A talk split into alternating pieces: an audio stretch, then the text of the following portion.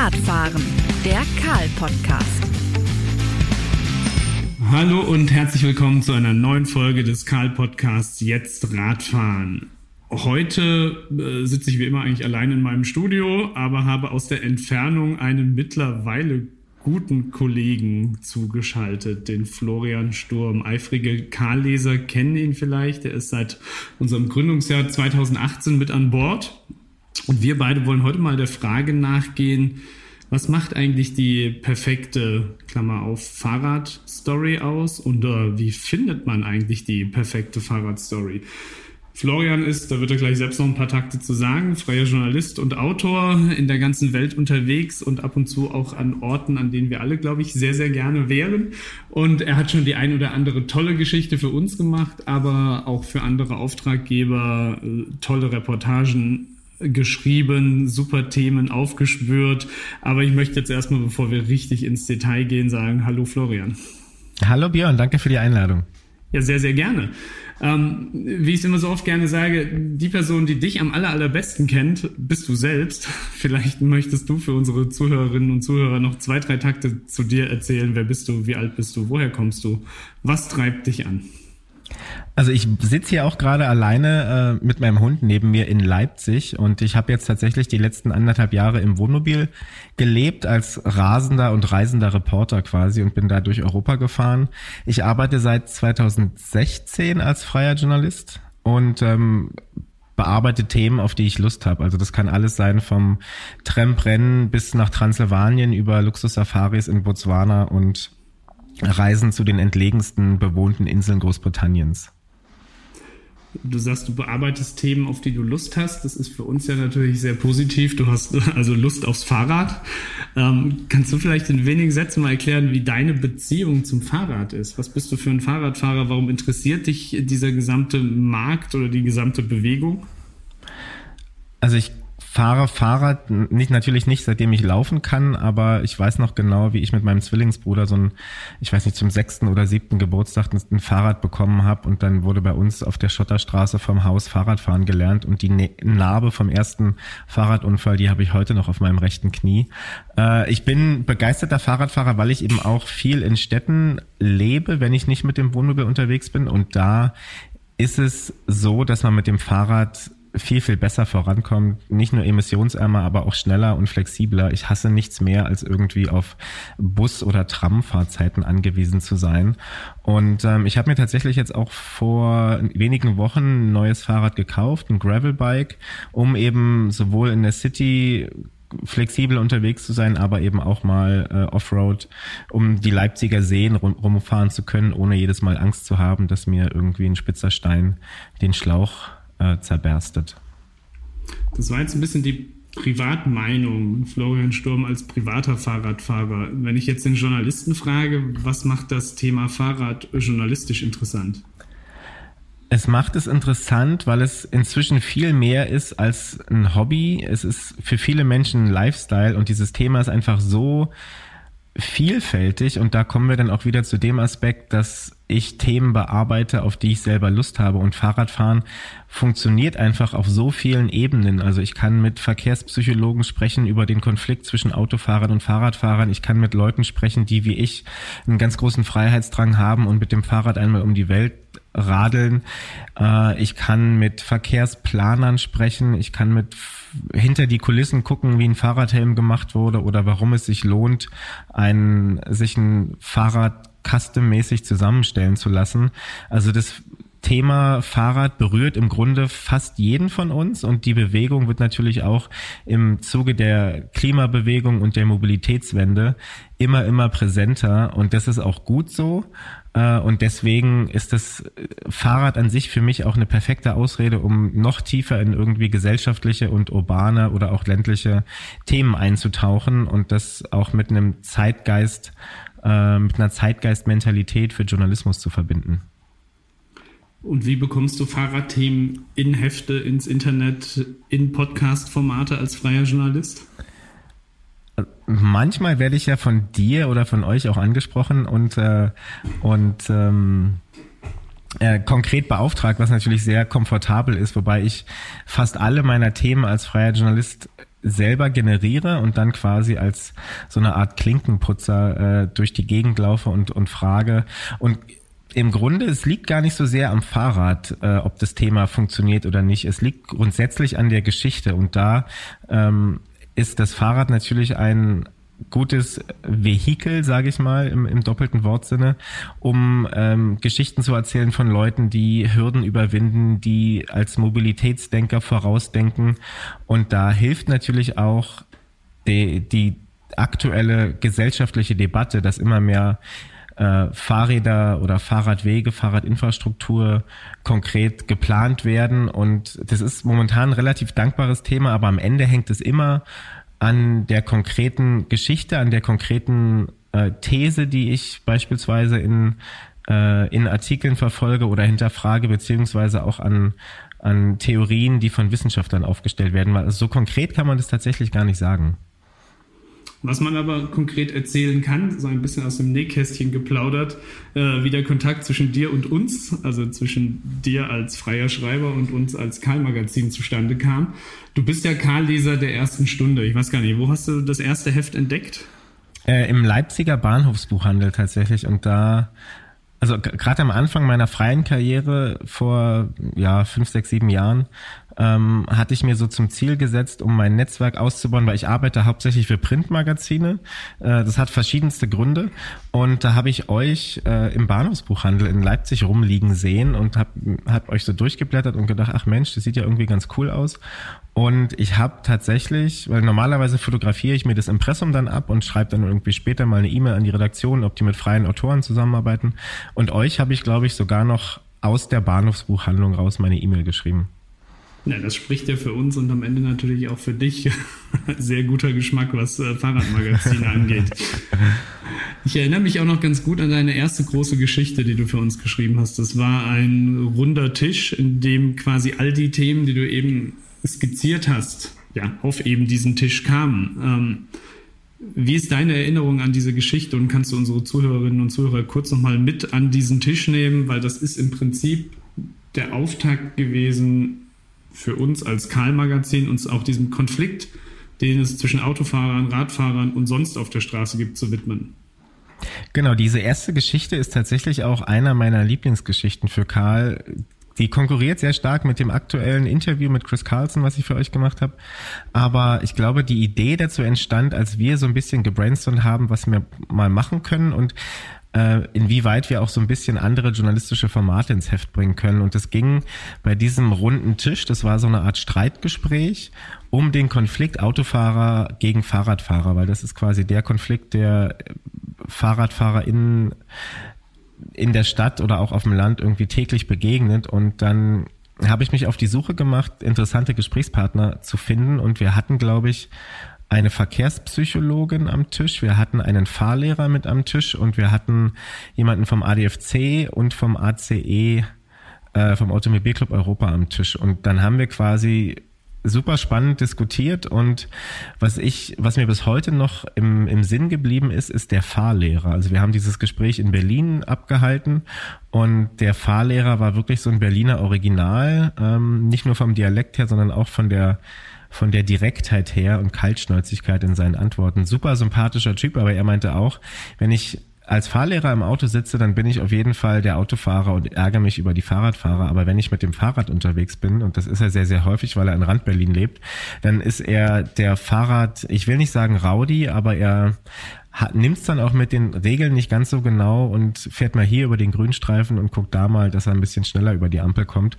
Und erst da fühlt er sich wirklich sicher vor den Autofahrern, die er ja sonst normalerweise verkörpert. Von daher ein super interessantes Gespräch äh, und ähm, also das da über diese Recherche denke ich bis heute noch gerne nach, wenn es so an, an andere Streitgespräche gibt, äh, geht, die ich dann organisiere. Lass uns kurz noch ein bisschen bei dem Thema bleiben und vielleicht hinter die Kulissen gucken. Als äh, Leser des Heftes schlägst du es auf und freust dich, da ist eine schöne Geschichte über acht Seiten, tolles Streitgespräch, liest sich super, man hat Spaß, aber was man ja nicht wirklich sieht, ist der Aufwand oder wie es zu so einer Story wirklich kam. Vielleicht nimm uns mal mit in diesen Einladungsprozess. Musst du die Protagonisten überzeugen? Sind alle gerne dabei? Wie viel Aufwand ist es eigentlich, alle an einen Ort zu bekommen? Wie frei äußern sich eigentlich äh, solche Diskutanten, äh, weil sie ja doch immer eine sehr spezielle Ra äh, Rolle haben. Also der ACE hat eine äh, bestimmte Philosophie, der Fahrlehrer hat natürlich auch äh, ja, ein eigenes persönliches Motto. Wie kompliziert ist es, echte, authentische Antworten aus den Leuten herauszukitzeln und Überbau der Frage war ja, wie kompliziert ist eigentlich so eine Recherche und so eine Geschichte? Also das hat schon relativ lange gedauert, das alles zu organisieren, weil rein logistisch, je mehr Teilnehmer du hast, die an einem bestimmten Ort sein müssen und die haben ja auch im normalen Berufsleben was anderes zu tun, als sich jahrelang auf unser Streitgespräch zu freuen und das einzuplanen. Also es war logistisch schon sehr, sehr aufwendig. Es hat mehrere Monate gedauert. Der erste Schritt war natürlich erstmal zu überlegen, wer ist für so ein Streitgespräch überhaupt wichtig? Welche Positionen müssen wir vertreten? Wer sind da gute StellvertreterInnen? Und ähm, da war relativ schnell klar, dass wir jemanden von der Fahrradlobby und von der Autolobby brauchen. Auch die, die verkehrspsychologische Sicht fand ich sehr, sehr interessant. Und ähm, dann, ich glaube, ich hatte ganz lange versucht, noch einen Lkw-Fahrer äh, von der Spedition zu bekommen äh, und habe diverse Speditionen in Berlin angefragt. Äh, wir hatten Berlin ausgesucht, weil es relativ zentral für die meisten Beteiligten ist. Ähm, es haben von denen, ich weiß nicht, lass mich lügen, es waren vielleicht so 15 Speditionen, die ich angefragt hatte. 14 haben nicht geantwortet, einer hat abgesagt.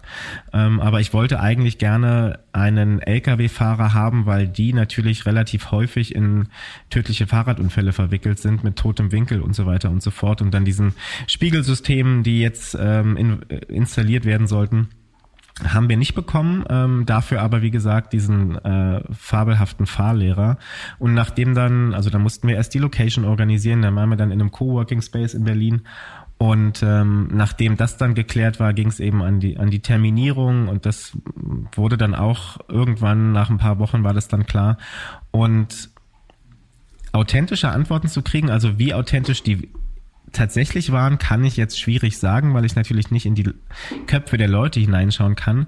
Aber ich denke, gerade wenn man sich jetzt nochmal den Audiomitschnitt anhören würde und sieht, wie der ADFC Vertreter mit der ACE-Vertreterin ähm, diskutiert, dann ging es da schon sehr authentisch zu. Also es wurde zwischenzeitlich auch mal lauter, man hat sich unterbrochen und ähm, stur auf seiner Meinung beharrt, was einerseits natürlich in puncto Kompromissfähigkeit nicht ganz optimal ist, aber es auch zeigt, wie verhärtet da teilweise die Fronten sind. Und zwischendurch, das ist dann auch meine Rolle als Journalist und als Moderator in dieser Geschichte. Ähm, ich habe mit allen Leuten ein Vorgespräch geführt äh, um zu sehen, wo sind ihre Standpunkte, welche Meinung vertreten sie, wo sind sie vielleicht ein bisschen unsicher, wo sind sie sehr kontrovers und wo kann ich als Rolle des, des Leserinnenvertreters, weil darum geht's ja am Ende, dass ich die Fragen stelle, die auch das Publikum stellen würde, wo kann ich nachhaken und so ein bisschen pieksen, dass es weh tut.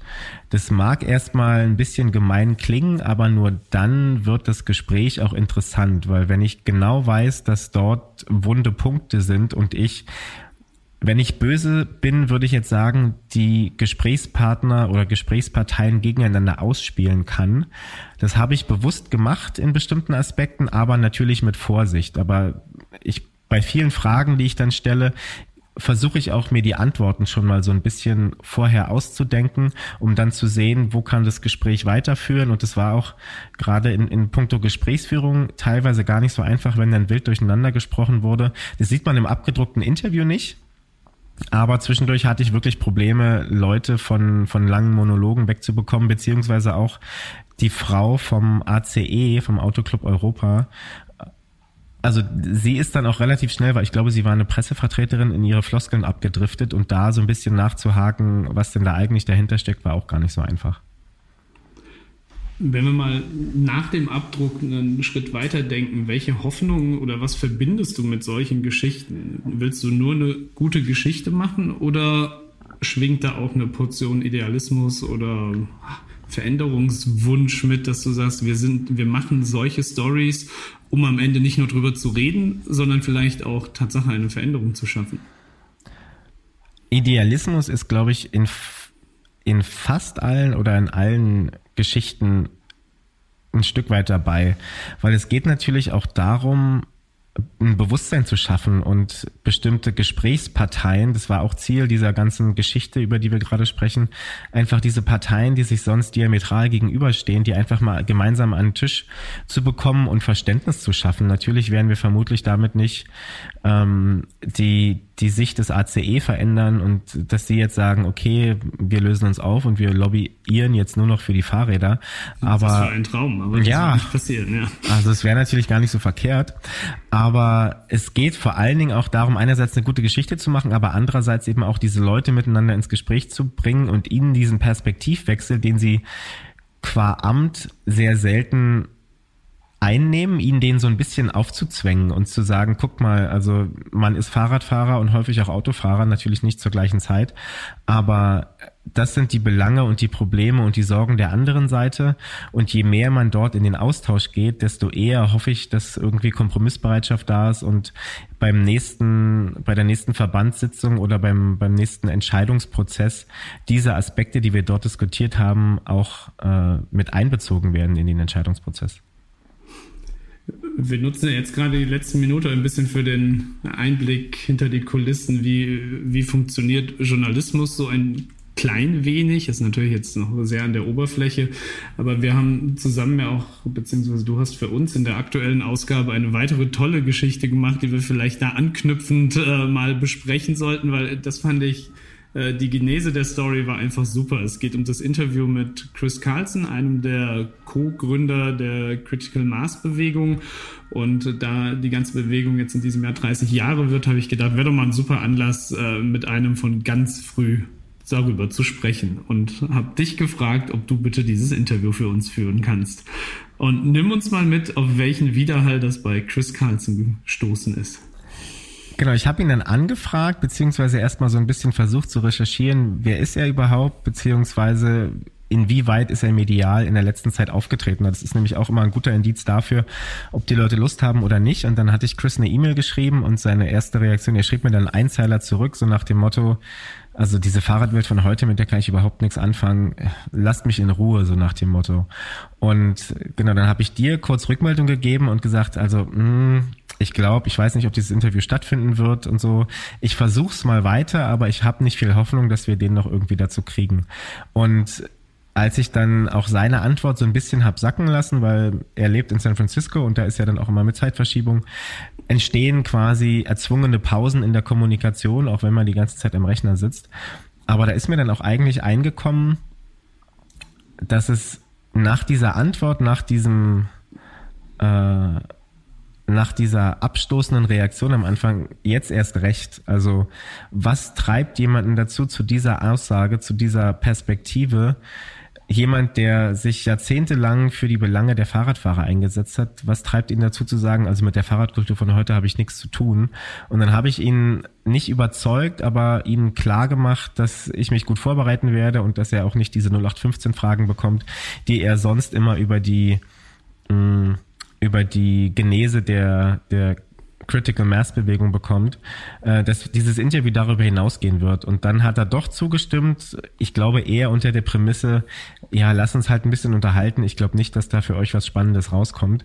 Das hat mich auch ein bisschen nervös gemacht vor dem Interview. Ich habe mich gründlicher vorbereitet als sonst, ähm, weil das auch ein bisschen einschüchternd ist, wenn dein dein Gesprächspartner, der absoluter Experte ist für das Thema, über das du sprichst, wenn der dir sagt, also im Grunde diese ganze mediale Darstellung von, von der Critical Mass Bewegung, das, die stimmt hinten und vorne nicht und ähm, jetzt kommt hier wieder so ein Journalist und der will mit mir darüber sprechen, das wird sich für dich eh nicht lohnen. Und ich glaube, also wir beide auf jeden Fall und ich hoffe auch, das Karl-Publikum ist froh, dass wir es dann doch hingekriegt haben und äh, dass da ein gutes Gespräch bei rausgekommen ist.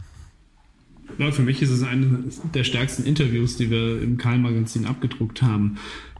Nimm uns nochmal mit in die Situation, wenn du weißt, dein Gesprächspartner auf der anderen Seite des großen Ozeans hat überhaupt keine Lust auf dich, der Interviewtermin rückt näher wie tritt so eine Person dir gegenüber auf und wie trittst du ihm gegenüber auf, wenn es dann losgeht? War das ein vorsichtiges Abtasten? War das ein bisschen Smalltalk? War das klar, ganz klar, ja, mehr als fünf Minuten, wenn wir hier nicht reden? Wie knackt man so jemanden journalistisch? Inzwischen, dadurch, dass ich ja etliche Jahre auch schon Journalist bin und ich weiß nicht, wie viele hunderte Interviews geführt habe, auch wenn ich vorher Respekt habe und ein bisschen eingeschüchtert bin von der Person, sobald ich im Interviewmodus bin und sobald das Diktiergerät läuft oder die Zoom-Konferenz gestartet ist, ist von dieser Angst nichts mehr zu spüren. Da bin ich Journalist, da bin ich professionell und ich habe es bislang sehr, sehr wenig gehabt, nur dass Personen wirklich auch im Gespräch mir dann diese Unlust vermittelt haben. Also da ist es dann auch meine Aufgabe als Journalist, den Leuten zu zeigen, dass ich gut vorbereitet bin und ähm, andere Fragen stelle als die, die sie schon gehört haben. Das gelingt mir natürlich nicht immer, aber doch relativ häufig. Und dann bekommen sie auch Lust, weil die haben ja auch eine Meinung. Also Chris hat ja eine Meinung und diese Meinung muss ich versuchen rauszukitzeln. Und ja, Smalltalk hilft am Anfang immer. Also ich versuche auch schon die Kommunikation mit ähm, per E-Mail so locker wie möglich zu halten, um, um nicht zu signalisieren, dass ich ein Anzug tragender 55-jähriger Journalist bin, der, äh, Entschuldigung, nur noch in seinem Spiegelgebäude sitzt und mit der realen Welt nichts zu tun hat, äh, sondern ich versuche da ganz authentisch zu sein und es funktioniert auch bei den Leuten. Im Englischsprachigen hat man sowieso den Vorteil, dass diese häufig gruselige Du- oder Sie-Problematik nicht auftritt. Man ist sofort, also ich, wenn ich You sage, bin ich immer beim Du und keine Ahnung, ob die anderen sich das als Sie oder als Du vorstellen, ist mir auch relativ egal. Wir, wir haben, glaube ich, am Anfang ein bisschen über Trump geredet, so eine Viertelstunde, 20 Minuten und er hat immer sehr schnell geantwortet auf meine E-Mails, wenn nicht die Zeitverschiebung dazwischen war. Und das hat mir auch signalisiert, der hat auch Zeit, also der arbeitet jetzt auch nicht mehr und wir haben, glaube ich, am Ende fast zwei Stunden gesprochen. Äh, und von daher, es war schlimmer befürchtet, als es dann am Ende war. Der war ein sehr netter, umgänglicher, sympathischer, aber doch auch sehr kantiger Protagonist.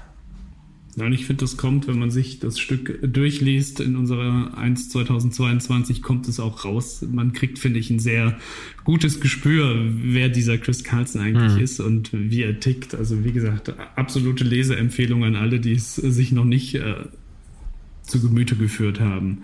Ja, das hat auch meinen Blick auf die auf die Critical Mass tatsächlich verändert. Also ich werde auch ähm, auf die nächste Critical Mass hier in Leipzig gehen äh, und auch versuchen mal dort vielleicht mit den Verantwortlichen ins Gespräch zu kommen, obwohl es ja diese Verantwortlichen, also es sind ja flache Hierarchien und alles drum und dran. Aber wie gesagt, es hat auch meinen Blick auf die Critical Mass verändert und ich bin mal gespannt, mit welchem Gefühl ich dann ähm, auf der nächsten Critical Mass hier in Leipzig äh, da mitradle. Weil grundsätzlich sagt er ja, also ich will jetzt nicht zu viel von dem Interview vorwegnehmen, aber er, er sagt, dass es ähm, nicht mehr den Spirit hat, den es früher hatte, diesen anarchischen, rebellischen äh, Protest-Spirit, sondern eher so eine, so eine ja, Spazierfahrt ist. Und ähm, das ist eben nicht das, der Ursprungsgedanke, der Ursprungskeim der Critical Mass. Und so habe ich das auch noch nicht gesehen. Und da bin ich wirklich mal gespannt, was das mit mir macht auf meiner nächsten Critical Mass Fahrt hier in Leipzig.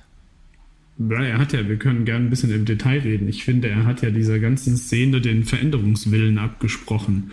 Das in ziemlich äh, barschen Worten mit äh, Touri-Fahrten bis Zombie-Ausfahrten ähm, ja. äh, schon ziemlich knackig formuliert.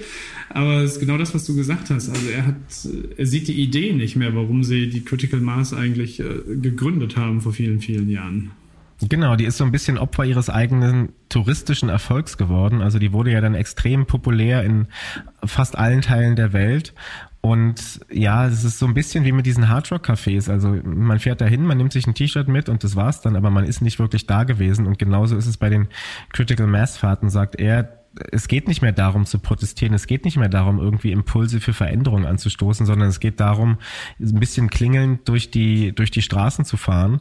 Ähm, aber dieser, dieses rebellische, äh, also ich könnte mir vorstellen, so ein bisschen St. Pauli-Charme könnte man dann noch so mit reinbringen. Ähm, aber er meinte, wie du sagtest, Zombie-Fahrten und Critical Mass ist dead und man sollte sie eigentlich abschaffen. Sie sind quasi den Platz nicht wert, den sie auf der Straße einnehmen momentan. Was ich bei dem Gespräch ganz spannend fand und was für mich nicht ganz deutlich rauskam, hatte er eigentlich Ideen für das, was jetzt dem Fahrrad helfen würde, wenn es die Critical Mass nicht mehr ist? Äh, darauf sind wir gar nicht so eingegangen, weil er sich auch von dieser Rolle als ewiger Vordenker so ein bisschen distanziert. Also er gibt jetzt noch auf dem World Bike Forum, spricht er hin und wieder, aber er ist jetzt auch sehr in diese, oder was heißt jetzt, so gut kenne ich ihn ja überhaupt nicht, aber er ist sehr auch in diese antikapitalistische Haltung gegangen und, und ähm, demografischer beziehungsweise gesellschaftlicher Wandel weit über das Fahrrad hinaus. Und das fand ich eben auch sehr spannend, dass er sagt, ja, das reicht ja nicht, wenn wir uns nur von mit dem Fahrrad von Punkt A nach Punkt B zu bewegen. Was machen wir denn überhaupt an Punkt A und Punkt B? Also da das Fahrrad ist für ihn quasi nur ein, ein Schlüssel gewesen, um gesellschaftlichen Wandel anzutreiben. Und da sind die Diskussionen und die Diskurse, die er so sieht in der Fahrradwelt, die gehen halt ihm nicht weit genug. Aber inwieweit er dort jetzt andere Veränderungsprozesse anstoßen würde, darauf sind wir gar nicht eingegangen. Hm. Jetzt haben wir Chris Carlson relativ gut in Anführungszeichen kennengelernt. Ich würde das Gespräch so ein bisschen lenken wollen auf deine Seite und versuchen, dich noch ein bisschen besser kennenzulernen. Du hast in deinem Intro gesagt, du hast jetzt äh, sehr, sehr, sehr viele Monate im Wohnmobil zugebracht als äh, rasender Reporter, wobei dein Wohnmobil, das weiß ich, nicht wirklich rast. Ähm, das stimmt. Warum setzt du dich in ein Wohnmobil und ich kann es ja kurz vorwegnehmen, verbringst einen Sommer und noch mehr Zeit in Portugal? Was ist das Spannende in Portugal? Was treibt dich an? Welche Geschichten lauern da? Und warum willst du, Florian, eigentlich deine Zeit lieber in Portugal als in Leipzig verbringen? Also da muss ich erstmal ganz kurz einen Fact-Check einschieben. Ich war im Winter in Portugal, der Sommer wäre mir viel zu heiß. Aber ähm, ich war für mehrere Recherchen und auch ein, zwei Urlaubsreisen unten an der Algarve und ähm, habe dort inzwischen viele Freunde und Bekannte gefunden und die dieses Lebensgefühl dort unten im Winter auch mit kurzen Hosen und Flipflops in einem Naturschutzgebiet auf einem Campingplatz zu sein und nach Belieben auf der Slackline zu stehen, auf der, in der Hängematte zu liegen oder versuchen irgendwie das Surfen zu meistern. Es ist ein unglaubliches Privileg und ein unglaubliches gutes Gefühl und mit meinem Job als, als freier Journalist kann ich mir das eben auch erlauben und ähm, ich kann Geschichten für Deutschland aus Deutschland machen. Ich kann aber auch Geschichten für Deutschland aus Portugal machen und habe eben auch gerade jetzt in der vergangenen, im vergangenen Winter, ich bin jetzt vor wenigen Wochen von einer Tour, die ungefähr sechs Monate gedauert hat, äh, wiedergekommen und da habe ich sehr, sehr viele Geschichten gemacht, unten an der Algarve eine Reportage gemacht, in Nordportugal drei oder vier Reportagen, in Lissabon äh, Recherchen gemacht, in Frankreich Recherchen gemacht und dieses Leben, also ich reise unglaublich gern und ähm, auch dieses entschleunigte, minimalistische Leben, ja, mein Wohnmobil ist nicht wirklich schnell. Ich glaube, Topspeeds bergab sind so 88 km/h mit Rückenwind. Ähm, aber um, um Geschwindigkeit geht's mir auch gar nicht. Aber einfach diese Nähe zur Natur zu haben und diese Freiheit zu haben, dass ich hinfahren kann, wo ich will im Grunde, äh, die ist einfach unbezahlbar und ich habe einen so privilegierten Job und wenn ich das nicht ausnutzen würde, bevor ich Familie habe beispielsweise, dann wäre ich schön blöd. Wie läuft so das mobile Arbeiten in Portugal? Also dein Wohnmobil mit 88 km/h ist nicht sonderlich schnell. Äh, wie gut ist denn die Internetinfrastruktur, wenn man unterwegs ist? Und wie meisterst du das alles? Sobald man aus Deutschland raus ist, ist das mobile Internet hervorragend.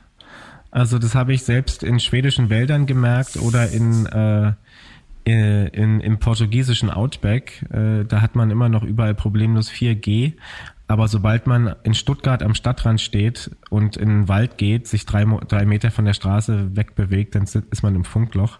Also das funktioniert tatsächlich relativ gut. Ich habe einen üppigen Handyvertrag mit, ich glaube, 60 Gigabyte mobilen Daten, sodass ich auch problemlos Zoom-Konferenzen abhalten kann. Aber ansonsten ist es gar nicht so unterschiedlich, wie mein Leben in Leipzig verlaufen würde. Natürlich, ich, ich sitze jetzt hier in der Wohnung in relativ zentral in Leipzig. Unten an der Algarve war ich auf einem Öko-Campingplatz. Ähm, fünf Fußminuten oder zehn Fußminuten von der Küste entfernt. Und der Unterschied ist jetzt halt hier, wenn ich morgens mit meinem Hund gehe, dann muss ich irgendwie viermal um Block oder 20 Minuten zum nächsten kleinen Stadtpark und dort kann ich halt äh, mit ihr stundenlang am Strand spazieren gehen oder einfach mal durch Outback Portugal so ein bisschen wandern. Aber von der Arbeit her äh, ist es gar nicht so ein großer Unterschied. Ich muss mich häufig erklären, warum mein Hintergrundbild bei Zoom so komisch aussieht, wenn ich Videokonferenzen mache und es eher so nach Schiff oder nach Wohnmobil aussieht. Äh, aber ansonsten die Arbeitsmoral ist tatsächlich auch relativ hoch, weil viele Freunde haben auch gesagt, naja, wenn du deinen ganzen Tag surfen kannst und Slackline kannst, dann arbeitest du ja nicht. Aber ich sehe meinen Beruf als besten Job der Welt und ich habe auch an fast allen Geschichten Spaß, die ich mache. Von daher würde ich sogar sagen, habe ich relativ, also ich habe ein bisschen zu viel gearbeitet in Portugal. Ich bin immer noch dabei, die Recherchen aufzuschreiben, an die Magazine zu schicken. Aber es ist, also ich würde es auch jederzeit wieder machen idealerweise irgendwann ein bisschen klimaneutraler, aber ich glaube, auch wenn mein Wohnmobil ein alter Diesel ist, ich habe sechs Monate lang auf einem sehr kleinen Raum gelebt, meinen eigenen Ökostrom generiert äh, über Solarzellen auf dem Dach und trotzdem, trotz der Dieselgeschichten, einen sehr geringen CO2-Fußabdruck, glaube ich, zum normalen Großstädter. Das glaube ich dir sofort. Ähm, wir haben jetzt über viele Geschichten auch gesprochen, die du für uns im Fahrradbereich gemacht hast. Welche Geschichten treiben dich denn in Portugal? Hm, also ich habe jetzt, die kommt glaube ich in ein paar Wochen, ist auch eine Geschichte, die mir sehr am Herzen liegt, die erscheint jetzt im Juni im Stern. Äh, und zwar habe ich dort eine Geschichte gemacht über äh, den Kampf Portugals um seine Seepferdchenpopulation. Klingt erstmal so ein bisschen skurril, aber Portugal unten an der Algarve, da wurde vor knapp 20 Jahren die weltweit dichteste Seepferdchenpopulation entdeckt durch Zufall. Und ein paar Jahre später waren 94 Prozent davon verschwunden und alle Leute haben sich gefragt, wie das denn sein kann und dann wurden Schutzgebiete eingerichtet, es wurden öffentlichkeitswirksame Kampagnen gemacht, es wurden ähm, Zuchtprogramme erstellt und so weiter und so fort. Und dann ging aber auch die Population wieder runter. Es ging um ähm, illegalen Handel mit Wildtieren nach China. Es ging um illegale Fischerei und an der Geschichte recherchiere ich oder habe ich über ein Jahr recherchiert und war jetzt mit Wissenschaftlern unterwegs, ähm, war bei einem Tauchgang dabei vom, vom Bundesminister der Meere. Ich bin nachts mit der Marinepolizei Streife gefahren auf einem Lagunensystem. Ähm, und die Geschichte, wie gesagt, die liegt mir wirklich sehr im Herzen. Die kommt jetzt relativ bald. Und ansonsten, was habe ich noch für Recherchen gemacht? Ich habe eine Reportage gemacht über portugiesische Wasserhunde, was auch richtig cool war, wie die da irgendwie durchs, durchs Wasser tingeln. Ähm, ich bin jetzt kommende Woche nochmal in, in Lissabon für eine Langzeitreportage über eine afghanische Musikschule, die vor der Taliban fliehen musste und in Portugal Asyl bekommen hat. Ich habe eine Geschichte gemacht über Lithium in Portugal. Ähm, Nordportugal hat das größte Lithiumvorkommen Europas und das soll jetzt abgebaut werden von einer britischen Firma. Und das ist natürlich genau dort, wo eines von weltweit sieben UNESCO Welt Agrar Weltkulturerbestätten sind. Und die wollen natürlich überhaupt nicht, dass das ähm, abgebaut wird. Und da haben wir mit der einen Seite gesprochen und mit der anderen Seite gesprochen. Und die Geschichte an sich ist nicht neu, aber dem Fotografen und mir ist trotzdem ein Clou gelungen, weil wir an einen Ort gegangen sind, der extrem wichtig für diese Recherche war, aber der von, von Journalisten noch nie besucht worden ist. Mehr will ich dazu jetzt auch gar nicht verraten. Die Geschichte erscheint als Titelgeschichte im Greenpeace-Magazin in der Schweiz im Winter, also es dauert noch ein bisschen. Ähm, genau, aber das sind so die Geschichten. Jetzt momentan schreibe ich eine Geschichte über das größte private Naturreservat Portugals, das ich besucht habe. Also viel Umwelt, viel Naturschutz und ähm, ja, je nachdem, wo es mich so hintreibt. Und jetzt ganz einfach gefragt, wie kommst du auf die Ideen? Wie kommst du zu diesen Geschichten? Also nicht alle liegen auf der Hand. Ähm, wo findest du den Zugang zu genau diesen Stories? Es ist so eine Mischung. Also manche der Geschichten wurden von Fotografen an mich herangetragen oder von Redaktionen. Also diese Geschichte mit dem größten privaten Naturreservat. Das war eine Frage oder so ein Brainstorming mit einer Redaktion, für die ich schreibe. Die meinten, ach, du bist doch eh da unten, kannst du da für uns nicht vorbeifahren. Die Geschichte mit dem Lithium und die Geschichte mit dem, mit der Musikschule, die wurden von befreundeten Fotografen an mich herangetragen und das ist auch eine sehr, sehr gute, wichtige und, und nützliche Quelle. Ich habe ein sehr, sehr großes Netzwerk an Fotografinnen und Fotografen, weil ich früher viel für Fotomagazine gearbeitet habe und die sind auch immer interessiert an, an bildstarken Geschichten mit starken Protagonisten und wenn man sich mit denen zusammentut und so ein bisschen brainstormt, was man für Geschichten machen kann, dann kommt da viel bei rum. Und manchmal ist es aber auch einfach so, dass ich gucke, wo fahre ich hin mit dem Wohnmobil, wo, wo verbringe ich meine Zeit. Und dann recherchiere ich so ein bisschen, was in der Gegend so los ist. Also diese Geschichte mit den portugiesischen Wasserhunden, die hatte ich mir äh, rausgesucht, weil ich sowieso dort unten an der Algarve die ganze Zeit war. Und die portugiesischen Wasserhunde sind quasi der berühmteste, die berühmteste Hunderasse der gesamten Algarve. Und da gibt es einen Züchter, der wirklich seine Tiere bis nach Nordkorea oder Südkorea und in die USA verkauft und den haben wir dann besucht. Oder im vergangenen Sommer war ich in Schweden äh, mehrere Wochen mit dem Wohnmobil und habe dort dann geguckt, wo ich hinfahre und was so interessante Anlaufpunkte sein könnten. Und da habe ich beispielsweise auch eine Forscherin kennengelernt, die Kaltwasserkorallenhabitate baut.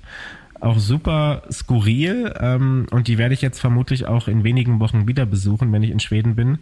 Ähm, also manchmal ist es Zufall, manchmal ist es aber auch eine gezielte Suche nach äh, Geschichten an dem Ort, an dem ich sowieso bin. Und manchmal fahre ich an Orte nur für Geschichten. Das war jetzt ein bisschen eine sehr lange Antwort auf die Frage, die wir ganz am Anfang gestellt haben. Wie findet man eigentlich die perfekte Geschichte? Sei es jetzt die Fahrradgeschichte oder Überseepferdchen oder was auch immer. Was mich noch interessieren würde, das eine ist das Wie, aber was macht denn für dich eine perfekte Geschichte aus?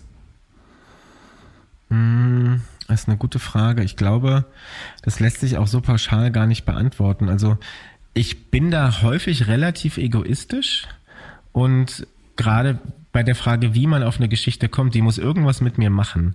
Wenn diese Geschichte mich irgendwie berührt oder erstaunt oder entsetzt oder überrascht, dann ist die Gefahr relativ, äh, die, die Gefahr, die Chance relativ groß, dass es auch bei dem normalen Leserin, die jetzt nicht einen journalistischen Hintergrund hat, dass auch die, das normale Publikum davon berührt, überrascht, entsetzt oder erstaunt ist. Und dann hat man erstmal quasi so den ersten Schritt getan, wenn dieser an Geschichtsradar, dieser, diese Antennen für, für spannende Themen, wenn das erstmal gefunkt hat und danach geht's natürlich ans, ans Storytelling und Journalismus ist, das wirst du genauso wissen wie, wie die Journalistinnen, Kollegen, die uns jetzt hier zuhören, Schreiben ist ein Handwerk, das kann man lernen. Und da geht's dann darum, spannende Protagonisten zu finden, äh, die Geschichte gut aufzubauen, in den entscheidenden Momenten bei einer Reportage die richtigen Fragen zu stellen ähm, und auch vielleicht so ein bisschen filmisch zu denken und ein Drehbuchautor zu sein, gerade wenn man auf Reportagen da ist. Was mir aber besonders wichtig ist, ist eine Geschichte nicht für persönliche Schicksale zu opfern. Also gerade bei einer Recherche, die ich jetzt in Portugal gemacht habe, da geht es darum, da dieses eine eine sehr konfliktreiche Geschichte, die ich dort recherchiert habe zum Thema Lithium, die spielt sich im Grunde in einer ähm, innerhalb einer Familie ab. Die eine Person ist komplett dafür, die, das Geschwisterkind ist komplett dagegen, die beiden sprechen nicht mehr miteinander, der Vater spielt auch eine wichtige Rolle. Und diese Geschichte ist zum Leid der Protagonisten der Familie schon mehrfach so erzählt worden. Und wir haben die Protagonistin auch getroffen und sie hat uns gebeten, das nicht auf familiärer Ebene auszutragen, was ich auch ihr versprochen habe, nicht zu tun, weil das wäre so die einfache Variante, aber das nur quasi bildmäßig auszuschlachten und dann den, die Spaltung der Familie voranzutreiben. Dafür mache ich nicht meinen Job. Aber trotzdem diese Protagonisten ausfindig zu machen und so bestimmte Spannungen ähm, ausfindig zu machen und die dann auch gut zu erzählen. Ich glaube, das ist für eine Geschichte ganz, ganz wichtig, aber da ist es eben auch wichtig zu wissen, wie weit man gehen kann und wie weit man nicht gehen kann. Ich finde es immer ganz spannend. Ich glaube, da, da haben wir als Journalisten ganz eigene Kriterien, wie wir Geschichten bewerten. Das war jetzt bei dir auch eben für mich ganz deutlich. Du bewertest, wie habe ich die Geschichte gemacht, was hat sie in mir ausgelöst, wie habe ich aber auch handwerklich die Story erzählt ist es denn am Ende die perfekte Geschichte? Da finden wir, glaube ich, für uns in unserem eigenen Kosmos eine, relativ schnell eine Antwort oder mhm. haben ein gutes Gefühl dafür. Was mich immer so ein bisschen in Anführungszeichen wurmt, ist das falsche Wort, aber wie kommt denn eine Geschichte überhaupt da draußen an? Wir bekommen vielleicht mal noch das Feedback von einem Chefredakteur oder ich sag dir, Florian, super Interview mit Chris Carlson, hat mir total mhm. gut gefallen. Dann sind wir jetzt also am Ende zwei Journalisten, die unsere Geschichten ganz gut finden. Ähm, gibt es für dich noch andere Kriterien, die ein Urteil zulassen? Ist das wirklich eine gute Geschichte oder ist das für mich, für das Magazin, für den Chefredakteur super? Aber wie kommt es draußen am Markt an? Hast du da irgendwie ein Gefühl, wie du da eine Einordnung für dich erzielen kannst? Mm, also die, das Feedback, was ich bekomme, das ist auch sehr, sehr rar gesät. Das liegt aber vor allen Dingen daran, dass ich nicht für Online-Medien arbeite oder so gut wie nie. Das hat vor allen Dingen finanzielle Gründe, weil als freier Journalist nur von, von Digitalpublikationen zu überleben ist so gut wie unmöglich.